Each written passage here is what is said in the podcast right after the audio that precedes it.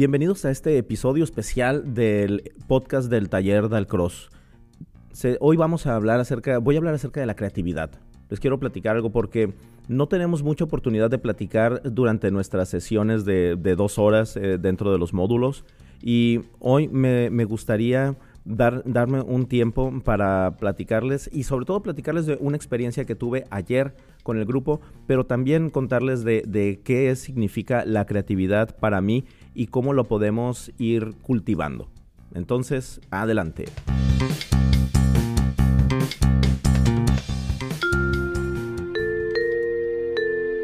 Cuando yo estaba en, en la prepa y particularmente ya ah, cuando íbamos a salir, lo más cercano que teníamos a un comité estudiantil se reunió y decidieron hacer algo así como dar reconocimientos.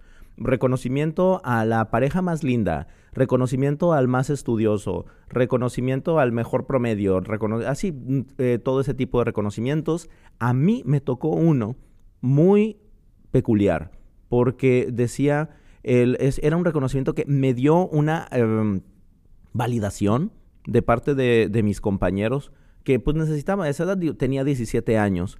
Entonces, pues es como, es algo importante cuando de repente sientes que, que lo que estabas haciendo no pasó desapercibido y no pasó desapercibido de la forma, bueno, al menos así lo sentí yo, de la forma adecuada. Tiene mucho que ver cómo lo sientes, pero a mí me sirvió muchísimo porque eso me dio pauta para seguir adelante por ese camino. Me dieron mi reconocimiento, como el más original de la generación. No sabía en verdad qué significaba todo esto de el más original. Vaya, tiene muchas acepciones, puedes pensarlo de muchas formas, pero ellos me decían, pues sí, eres el más, eres el más original porque de repente, o sea, de repente tocabas guitarra, pero no, terminaste tocando bajo.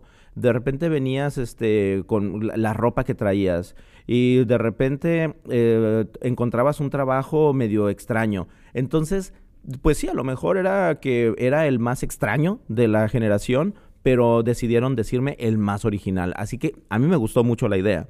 Y empecé entonces, eh, como les digo, me dio esa validación y empecé a buscar ese tipo de originalidad en todas las cosas que hacía. Y eh, me fui a estudiar música y empecé a, quise estudiar composición, pero además no empecé, no, entré a estudiar bajo contrabajo o, o guitarra, como lo hubieran pensado todos. Entré a estudiar piano. Eh, después me fui, me decanté sobre composición. O sea, siempre como que iba buscando esas cosas en donde pudiera ser original, en donde pudiera crear. La creatividad para mí siempre fue algo muy importante. Y, y después, claro que caí en el extremo en el que no quería hacer la misma cosa dos veces siempre tenía que hacer lo diferente, diferente, diferente, hasta el punto en el que llegué en mis clases de composición, hasta un maestro me dijo, es que de repente tienes que hacer lo mismo, porque no puedes estar haciendo, dando la, una idea nueva, nueva, nueva, nueva, nueva en cada, en cada compás. O sea, tienes que, tienes que saber imitar, tienes que hacer contrapunto, tienes que tener un diálogo, porque esto no es un diálogo, es solamente una, un hilo de ideas que a fin de cuentas parece que no tienen sentido. Entonces, bueno, pues tienes que utilizar la creatividad de cierta forma. Y así, y entonces ya, y después cuando llegué a Dalcross, eso me sirvió muchísimo para, para poder ah, mm, hacer mis improvisaciones, crear mis clases, hacer todo, y, y, las actividades que hago ahora. O sea, trato siempre, o sea, de, pues sí, de buscar un, hacer algo creativo, pero sin pero sin perder el piso de que, de que tengo que construir sobre algo. Siempre tengo que estar construyendo sobre algo, no solamente estar haciendo castillos en el aire. Y ayer estaba hablando de creatividad, me pasó algo muy interesante con un grupo de tercer año de primaria. Estábamos haciendo una actividad que tiene que ver con la identificación del registro grave y registro agudo. La actividad en sí empieza desde que empiezo a trabajar con ellos y les digo que los solamente una parte del grupo va, no, perdón, empiezan a caminar cuando escuchen el grave y cuando escuchen el agudo van a palmear o van a tocar en el tambor o en los palillos, lo que traigan en las manos. O lo pueden hacer al revés. Pero el chiste es de que si escuchan un registro, hacen una cosa y si escuchan otro registro, hacen otra cosa. o una parte del grupo y otra parte del grupo. Total que así lo empezamos a trabajar y todo va muy bien y después pasamos a una parte ya más de, eh, como es de tercero de primaria, entonces me meto más como en una historia. Y para esta historia utilizo los personajes de la ópera de Bastián y Bastiana. Utilizo a Colás, que es bajo, y a Bastiana, que es soprano. Entonces, les digo, muy bien, a, partir de ahora yo voy a hacer un, les voy a hacer un hechizo y repito el mismo hechizo que hace Colás ahí, Digi, Dagi, Shurri, Murri. Y cuando lo hago, todos se convierten en estatuas. Y todos están en estatuas, están completamente congelados. Pero cuando empieza la música, tampoco se van a poder mover. Solo se podrán mover cuando escuchen la voz humana. Pero cuando escuchen a Colás, solamente los niños podrán bailar, caminar y moverse. Y cuando escuchen a Bastiana, serán las niñas las que, las que lo pueden hacer. También los divido a veces mitad y mitad de los de, en, en el grupo. Es este, siempre es hacerlo diverso, o sea, hacerlo así lo más diverso posible. Y después de eso, empieza a sonar la música y cuando empieza a cantar Colás, los niños empiezan a mover. Pero inmediatamente uno de los niños empieza a jugar a las guerras. Empieza a poner su mano como pistola y empieza a apuntarle a los demás. Eso no era tanto el problema. El problema es de que otros lo empezaron a copiar. Y no solamente a imitar, sino que iban siguiendo exactamente lo que iba haciendo el otro no a forma de juego. De repente puedes ver cuando lo están haciendo como en un eco o como en algo. Simplemente estaban volteando a ver y dicen, ah, bueno, pues voy a hacer lo mismo que estaba haciendo él. Entonces dije, no, no, no, no, no, esto sí, no puede pasar así. Detuve la actividad y nos sentamos a hablar un poco acerca de lo que era ser creativo, de lo que era tener ideas nuevas. Y les pregunté, ¿qué es la creatividad? y algunos dijeron, creo que uno dijo algo así como de, bueno, pues es escribir un poema o algo así. Alguien dijo, mm, hacer original, es, la creatividad es ser original, es hacer algo propio. Alguien dijo, pues crear es hacer algo, ser creativo es poder hacer algo. O este, encontrar una forma diferente de hacer algo o de decir algo, encontrar una forma diferente. Todo eso me encantó porque saben lo que es ser creativo. Pero después les pregunté, ¿Y qué es lo contrario de no ser, de, ser creativo?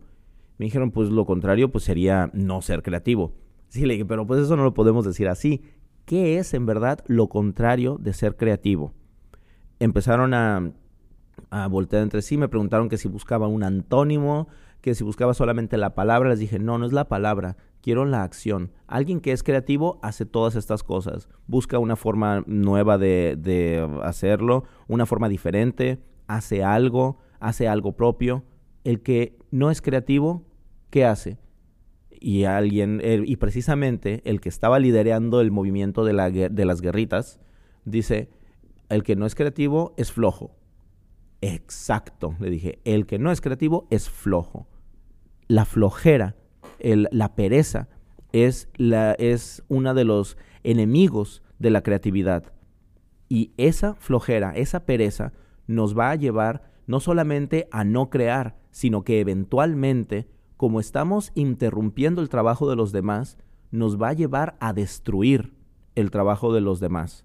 Entonces, el contrario de la creatividad es la destrucción. Y viene siempre a través de la flojera, de ser flojo. Entonces, no sean flojos. Vamos a tratar de buscar algo, de busquen y es muy fácil. Si todos están caminando, entonces tú puedes hacer algo en el piso. Si todos están de un lado del salón, tú lo puedes hacer del otro lado del salón, pero no significa solamente separarte del grupo, porque todo el grupo se va a separar, entonces vamos a tener un montón de, individuos. Entonces, lo que, de lo que se trata es de que cada quien encuentre su propio camino que cada quien encuentre la forma de hacerlo, que puedas colaborar con alguien también. Eso también es creatividad, pero una cosa es colaborar y otra cosa es copiar. Una cosa es imitar y otra cosa es copiar. Imitar, ver lo que está haciendo el otro, tratar de desarrollar lo que está haciendo el otro, o si alguien está haciendo una estatua de una de una forma y tú puedes complementarla de alguna forma, de alguna otra forma, manera, entonces eso también te va, te va a servir. Pero no se trata de hacerlo solamente por flojera, sino porque puedes encontrar algo, en, algo de valor en lo que hizo el otro y cómo puedes aumentar tú a ese valor. Eso es la creatividad y eso es lo que estoy trabajando con los niños ahorita de tercero, cuarto y quinto año, pero de una forma que lo hagan muy explícito empezamos trabajando de una forma intuitiva, pero después nos vamos a hacer algo explícito, porque quiero que ellos sepan que la creatividad se puede aplicar dentro de la música, dentro de la pintura, dentro de las matemáticas, dentro de su clase de, inglés. En todas sus materias se aplica la creatividad. Siempre lo estamos haciendo, pero ¿cómo es que estamos siendo creativos? Muchas gracias por haber escuchado y espero eh, que vean los, que escuchen los, los, otros episodios y también acuérdense que tenemos nuestro canal de YouTube para que entren, se suscriban y que le pongan, eh, activen las notificaciones. Muchísimas gracias y nos escuchamos pronto. Adiós.